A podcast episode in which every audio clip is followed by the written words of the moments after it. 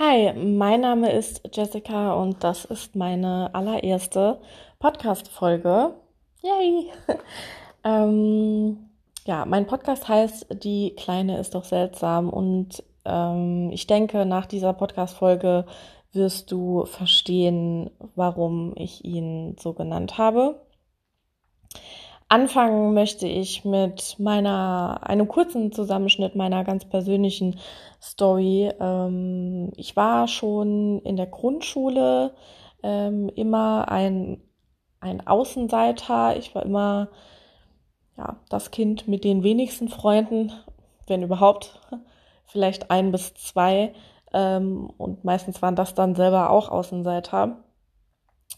Ich habe noch nie ähm, zu diesen zu diesen großen Klicken gehört, wo irgendwie fünf oder sechs Leute ähm, oder Mädchen äh, in meinem Fall ähm, befreundet waren und den Schulhof unsicher gemacht haben. Das war ähm, überhaupt nicht meine Welt. Aber natürlich wollte ich zu diesem Zeitpunkt immer noch dazugehören. Ich wollte dabei sein. Aber ich war einfach, ich war so unsicher. Ich war so unsicher. Und ich wurde so von allem verunsichert. Ähm, als ich dann ähm, in die Realschule kam, ähm, hat sich das verschlimmert. Ähm, ich wurde immer unsicherer und ich wurde immer mehr so der Beobachter. Ähm, ich habe ähm, so gut wie nie irgendwie länger mit jemandem gesprochen oder mich unterhalten. Ich habe äh, zu diesem Zeitpunkt, ähm, beziehungsweise eigentlich früher schon, ähm, angefangen zu stottern auch noch. Das war dann so das i-Tüpfelchen. Ich war so, ich war so das perfekte Opfer einfach. Ähm, ich hatte natürlich auch eine Opferhaltung. Ähm, und ich war in mir selbst, ich war, ich war einfach so verunsichert, weil so, so, so, so viel in meinem Leben passiert ist ähm, zu dieser Zeit. Und niemand da war, der mich aufgefangen hat. Ähm, ja, so etwas merken dann natürlich die die stärkeren äh, Schüler ähm, und ja, nutzen das natürlich aus. Also kurz gesagt, ich habe die meisten äh, meiner Pausen ähm, in der Realschule ähm, auf der Toilette verbracht ähm, und habe dort alleine mein Pausenbrot gegessen und äh, gehofft, dass mich niemand findet. Ich war auch immer eine derjenigen, die als letzte nach der Pause nochmal in die Klasse reingekommen ist weil ich ähm, von dem Klingeln an immer, äh, glaube fünf Minuten gewartet habe, bis jeder in der Klasse ist, damit nicht noch mir jemand begegnet, der mich mobben wollte auf dem Weg in den Klassenraum. Also das war schon ähm, eine ziemlich, ziemlich harte Zeit und ähm, Kinder können verdammt hässlich sein, also innerlich. Ähm, ja, ich war da teilweise auch schon richtig verzweifelt, ähm, wusste nicht, was ich machen soll. Ich hatte aber auch niemanden, mit dem ich darüber reden konnte. Ich habe dann versucht, ja, so die typischen Sachen halt, ne, so oft wie möglich irgendwie morgens schon gesagt, ah, ich habe Bauchweh, ich kann nicht in die Schule gehen, ah, ich will nicht und ja. Ähm, und dann ging es ähm, nach meiner nach meiner Realschulzeit ging es dann ähm, in meine Ausbildung. Das war easy, das war richtig easy, denn in dem Büro gab es nur meine Ausbilderin und den Geschäftsführer. Da war quasi alles okay, da gab es niemanden, der mich in irgendeiner Art und Weise äh, ja, nicht ausstehen konnte oder mobben wollte oder keine Ahnung.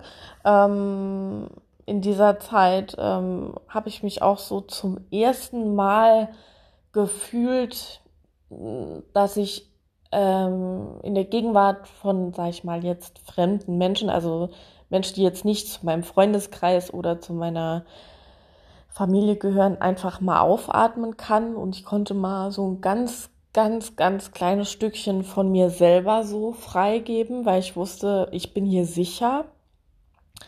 Ähm, und dann bin ich voller Motivation äh, ins Arbeitsleben gestartet damals.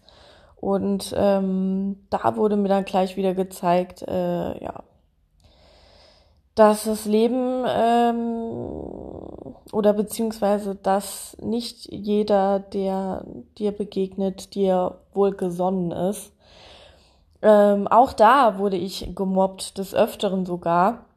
Wobei man hier jetzt natürlich das, also das, das Mobbing von Kindern und Teenagern in der Schule, das auch dann manchmal körperlich ähm, war ähm, oder wurde, das muss man jetzt natürlich unterscheiden. Das war jetzt in der Arbeitswelt natürlich nicht so, ja.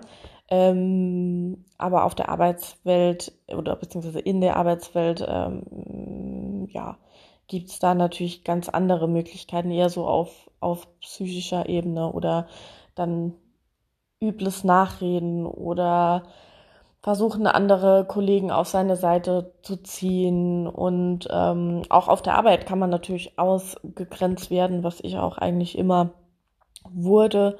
Ähm, das war teilweise, also heute sehe ich das so, teilweise vielleicht auch meine Schuld in Anführungszeichen, weil ich einfach auch so verschlossen war und auch vielleicht schon einfach mit dieser Opferhaltung so irgendwo rein bin. Wobei ich sagen muss, dass während meiner Arbeitszeit ähm, war es nicht so, dass ich ähm, in dieser typischen Opferrolle war. Ähm, also da war ich schon ein gutes Stück äh, selbstsicherer ähm, und habe mir das dann, habe mich dann einfach äh, von solchen Leuten ferngehalten. Das Ding ist nur, also entweder es kann ja sein, dass ein Kollege kommt, ein neuer Kollege, äh, und man den einfach, man merkt einfach sofort, ich, ich kann den nicht ab. Ja, okay, das ist die eine Sache. Dann halte ich mich einfach von der Person fern, ne? Und gut ist. Ähm, aber dann gibt es auch die andere Art von Menschen, die Menschen, denen ich gefühlt immer begegnet bin, das sind dann die Menschen, die vom ersten Moment an schon wissen, dass sie dich nicht leiden können, aber die dann nicht einfach sagen, okay, halte ich mich einfach fern davon, jeder lebt sein Leben. Nein, die versuchen dir dann zu schaden. Die versuchen dir dann zu schaden. Und ich kann dir auch sagen, warum. Ganz einfach, weil du ein Trigger für die bist. Weil du ein Trigger für die bist. Und in meinem Fall ähm, gab es einen ganz bestimmten Trigger, von dem ich mir zu 100% sicher bin, dass das bei sehr, sehr vielen der Fall war, denn grundsätzlich waren meine Mobber nämlich immer weiblich. Ähm, vielleicht kannst du dir jetzt auch schon denken, ähm, was der Trigger gewesen sein könnte. Ähm, auf jeden Fall, ja, Auslöser dafür können sein Neid, ähm, dass das sei das jetzt von einer Äußerlichkeit, ja, dass die Personen neidisch sind auf deine Äußerlichkeiten, kann aber auch genauso gut sein, dass ähm, ja sie einfach unsicher sind, weil sie denken, du nimmst ihnen irgendwas weg, sei es jetzt irgendeine Arbeitsstelle oder eine Zusatzarbeit, für die sie eigentlich vorgesehen waren oder weiß der Geier was. Auf jeden Fall haben sie bei mir immer genügend Gründe gefunden.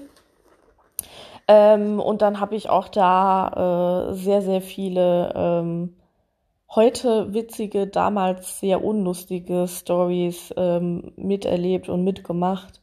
Ähm, dazu werden wir aber ein anderes Mal kommen. Was mich auf jeden Fall, also wenn es eine Frage in meinem Leben gibt, wo ich wirklich ähm, sagen kann, die hat mich wirklich mein ganzes Leben lang begleitet, dann ist es die Frage, was verdammte Scheiße nochmal ist eigentlich falsch mit mir? Ich habe so lange, so lange, so viele durchgeweinte Nächte, so viele Momente, so viele einsame Momente auf dem Schulklo oder einsame Momente in der Pausenkantine äh, auf der Arbeit habe ich mir diese Frage gestellt. Und vielleicht aus unerfindlichen Gründen bist du hier gelandet, weil du dir genau dieselbe Frage stellst. Und wenn das so ist, wenn du dir diese Frage stellst, was falsch mit dir ist, dann bitte lass mich jetzt in diesem Moment deine Antwort sein. Es ist überhaupt gar nichts falsch mit dir. Es ist überhaupt nichts falsch mit dir oder an dir oder in dir. Du bist großartig. Du bist einfach nur großartig. Und du bist außergewöhnlich. Und außergewöhnlich zu sein ist etwas Großartiges. Du musst dich nur von dem Wunsch, von diesem Drang verabschieden, der uns eingeflößt wird von Medien, von Filmen, von Serien, von Außenstehenden, von Eltern, von Lehrern, von Vorgesetzten, dass du dazugehören musst. Du musst nicht, glaub mir bitte, du musst nicht dazugehören. Du musst nirgendswo dazugehören. Das Ding ist, du musst verstehen, dass sie immer, dass sie immer versuchen werden, dich zu sich herunterzuziehen. Stellen wir uns einfach mal vor, die Masse, der Mainstream, die normalen, die nicht seltsamen, stehen alle auf dem Boden. Ja, ein großer Kreis. In der Mitte dieses Kreises steht ein Stuhl. Und auf diesem Stuhl stehst du. Die Masse, also das normale Kollektiv, ja, wird immer versuchen, mit all ihrer Kraft dich von diesem Stuhl herunterzuziehen. Und ich muss dir leider sagen, dass es leichter ist, für sie dich herunterzuziehen, als es für dich ist, auf diesem Stuhl stehen zu bleiben.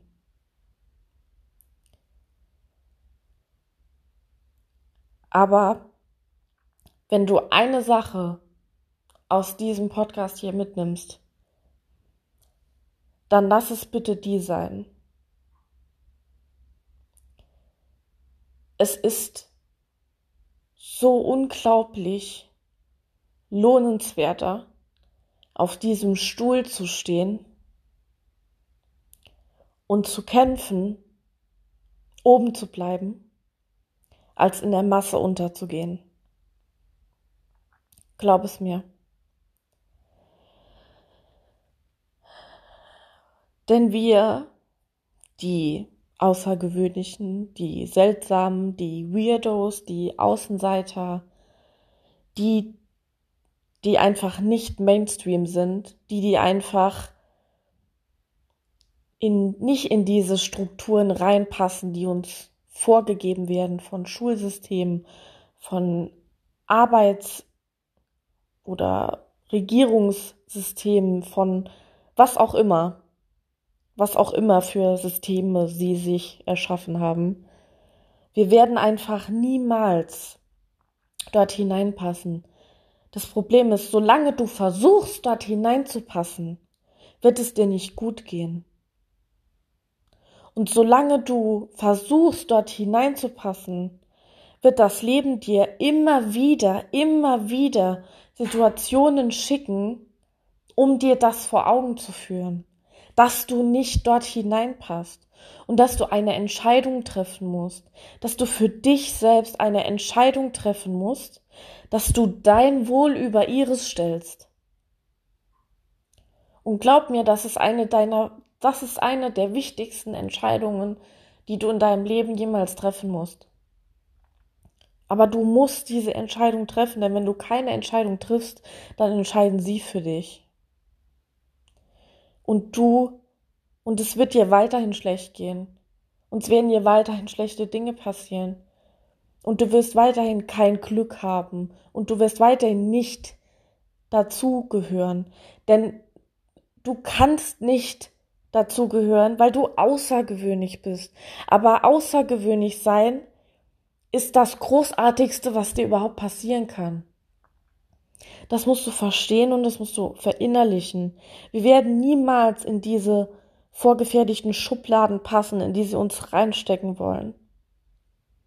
Ich will für dich, dass du deine eigene Schublade baust. Ich will nicht, dass du Wege gehst, die andere gegangen sind. Du musst deine eigenen Wege kreieren. Du musst neue Wege kreieren. Und vor allen Dingen musst du rausgehen. Du musst aus dir rausgehen. Die Zeit, in der du dich versteckt hast, die ist jetzt vorbei. Du musst rausgehen und du musst deine Bestimmung finden. Du musst das finden, was dein Feuer in dir weckt. Du musst das finden, was deine Augen zum Leuchten bringt. Und dann musst du dein Leben danach ausrichten. Nicht nach ihren Strukturen, nicht nach ihren Regeln, nicht nach dem, was sie für dich wollen, nicht nach dem, was deine Mutter oder dein Vater oder deine Familie für dich will. Nicht mal nach dem, was dein Partner für dich will. Du bist das Wichtigste in deinem Leben und du darfst absolut nichts über dich stellen und du darfst vor allen Dingen nichts über dein Glück stellen. Du musst das finden, was viele Lebenssinn oder Bestimmung oder Feuer oder was auch immer, wie du es nennen willst. Auf jeden Fall finde es. Und wenn du es gefunden hast, dann wirst du wissen, dass es das ist. Das Problem ist, wir finden, wir, die Seltsamen, finden unsere Bestimmung nicht in ihren Systemen. Das heißt, solange du das tust, was alle tun, wirst du deine Bestimmung nicht finden. Du musst deine Intuition finden in dir. Und dann musst du auf genau diese Intuition hören. Und du musst das finden, was dich glücklich macht. Und weißt du, wo du das findest? In dir.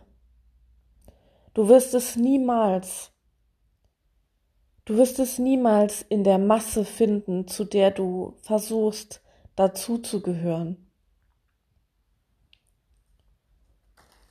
Es gibt einen Spruch, den ich ähm, sehr, sehr cool finde und ich finde, dass er sehr gut ähm, zu dem passt, was ich versuche zu sagen.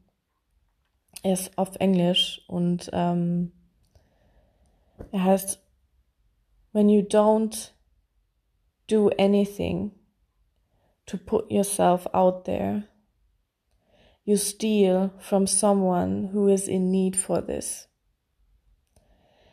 Das heißt, solange du dich versteckst, solange du deine Bestimmung nicht findest und das, was dich ausmacht, nach außen trägst, solange bestiehlst du all diejenigen, die davon profitieren, was du nach außen trägst, die genau das brauchen, was du zu bieten hast. Verstehst du? Nehmen wir jetzt mal als Beispiel, du malst gerne. Du malst gerne. Du bist kein Künstler, aber du malst gerne. Vielleicht ist das dein Feuer. Und vielleicht, wenn du dein Feuer findest, dann zeichnest du etwas und du postest es auf Instagram oder du malst ein Bild und er wird und dieses Bild wird in irgendeiner Galerie ausgestellt. Oder du hast einen Blog und stellst dieses Bild auf deinem Blog online. Und irgendeine Seele da draußen, irgendeine Seele da draußen sieht dieses Bild. Und es bewegt sie. Und egal zu was es sie bewegt, ob es sie zu, zu Tränen rührt oder ob es sie zum Nachdenken bringt oder ob es in ihr ihr eigenes Feuer entfacht und sie vielleicht jetzt auch anfängt zu malen. Anderes Beispiel, ähm, du schreibst gerne, du schreibst gerne, dann veröffentliche das, was aus dir rauskommt, die Worte, die aus dir rauskommen, veröffentliche sie in Instagram-Posts, Blogposts, ähm, was auch immer. Vielleicht schreibst du irgendwann mal ein Buch oder so. Und dieses Buch oder dieser Post oder dieses Gedicht erreicht dann irgendeine andere Seele. Und diese Seele ist davon inspiriert. Und genau das ist das, worum es geht. Wir sind hier, um das, was, was in uns ist, nach außen zu tragen, um damit andere zu inspirieren, das, was sie in sich haben, nach außen zu tragen. Und wenn das passiert, dann erfolgt eine Kettenreaktion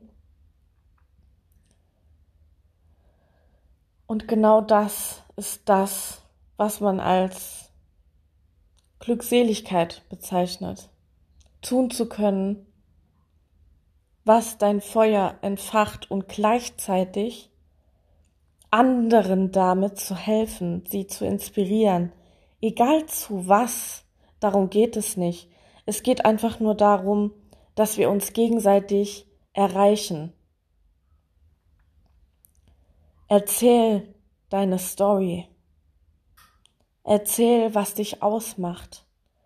Komm aus dir raus und hör auf, dich zu verstecken, weil du denkst, dass du seltsam bist. Ja, du bist seltsam. Und weißt du was? Seltsam ist großartig. Und großartig ist außergewöhnlich. Zum Beispiel dieser Podcast hier. Seit über einem Jahr möchte ich einen Podcast machen. Nicht, weil ich der beste Redner bin. Ähm, manchmal stottere ich immer noch. Ähm, und ich bin gewiss nicht dazu geboren, vor irgendwelchen Massen zu sprechen. Aber ich habe so viele Dinge erlebt in meinem Leben. Ich habe so viel Dunkelheit gesehen und so viel Verzweiflung und Einsamkeit, dass ich dieses starke Bedürfnis habe, anderen, die sich genauso so fühlen, genau das zu sagen und mit ihnen zu teilen, was ich damals gerne von jemandem gehört hätte.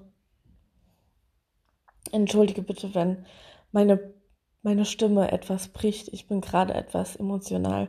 Was ich damit sagen möchte, ist einfach, ich hoffe, dass ich für dich diese, diese, diese Person sein konnte, ähm, die dir das sagt, was du jetzt genau in diesem Moment hören musstest. Und ähm, ja, es werden mit Sicherheit nicht alle Folgen so emotional sein. Also wenn das nicht dein Ding ist, dann ähm, bleib trotzdem an Bord. Ähm, du kannst mir auch sehr, sehr gerne auf Instagram folgen. Ähm, ich lebe ganz alleine mit meinen beiden Hunden ähm, in Spanien.